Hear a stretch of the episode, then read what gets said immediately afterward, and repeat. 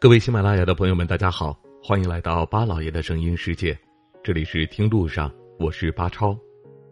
作为一个中国人，我们都知道酒渗透于整个中华五千年的文明史中，无论从文化娱乐或是养生饮食等方面来说，酒都在我们生活当中占有十分重要的位置。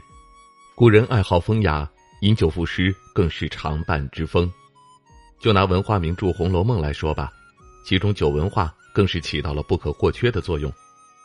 书中曾多次写酒，许多故事也都是因酒而名，像史湘云醉眠芍药阴，寿怡红群芳开夜宴等等。今天的节目，我们就来说一说《红楼梦》书中提及次数最多的酒——黄酒，也就是绍兴酒。我国制酒历史源远流长，名酒荟萃，享誉世界。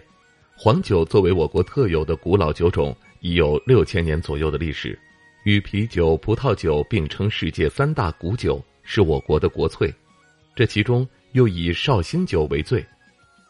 我们知道《红楼梦》中确切提到的酒有很多，像黄酒、汇泉酒、西洋葡萄酒、烧酒、屠苏酒等等，但提及最多的就是黄酒。书中虽然明确提到绍兴酒的只有一处，但黄酒作为贵族家庭日常饮用之酒，这一点儿还是都有交代的。而且曹雪芹出身江南，而江南也是以喝黄酒为主。之所以说是绍兴酒，因为有酒令云：“泉香而酒烈，玉碗盛来琥珀光。”而酒味香烈浓郁，色泽透明的。像琥珀一样的，正是绍兴酒的两大特色。我们都知道，绍兴是一座有着两千五百多年建成史的水上古城，以产黄酒闻名于世，被世人誉为“酒都醉乡”。从出土的文物可以证明，绍兴早在四五千年前就已经具备了酿酒的客观物质条件和实际的生产能力，而绍兴酿酒的历史书面记载也已经有两千五百多年。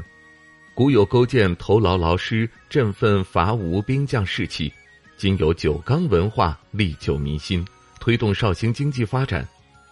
馥郁芬芳、醇厚甘甜的绍兴黄酒，不仅是绍兴著名特产，是古代御用贡品，也是今天的获奖无数、出现在国宴上的佳酿。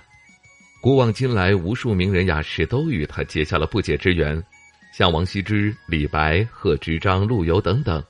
而有关女儿红、竹叶青、花雕的故事更是数不胜数。都说好酒产地必临好水，至于绍兴黄酒为什么如此出众，那当然要归功于鉴湖那八百里秀水，汲取门前鉴湖水，酿得绍酒万里香。鉴湖是绍兴的母亲湖，境内水网基本都是鉴湖水系。汇集着会稽山流域山泉的鉴湖水，被称为是酒之血，水明如镜，水质极佳，直接奠定了绍兴酒的独特品质。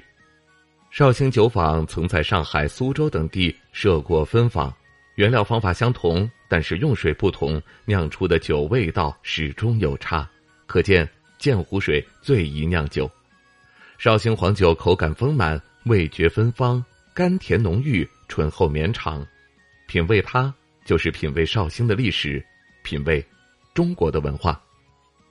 今年的五一小长假，您是否到绍兴去游玩了？您有没有品尝过正宗的绍兴黄酒呢？好了，感谢您收听我们今天的听路上，明天再会。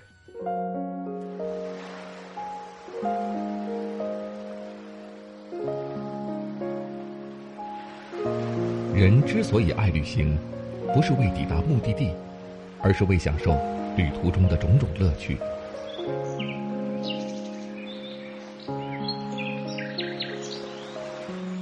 如果问我旅行的意义是什么，我也不知道。假如你还没有出发，不如和我一起听路上。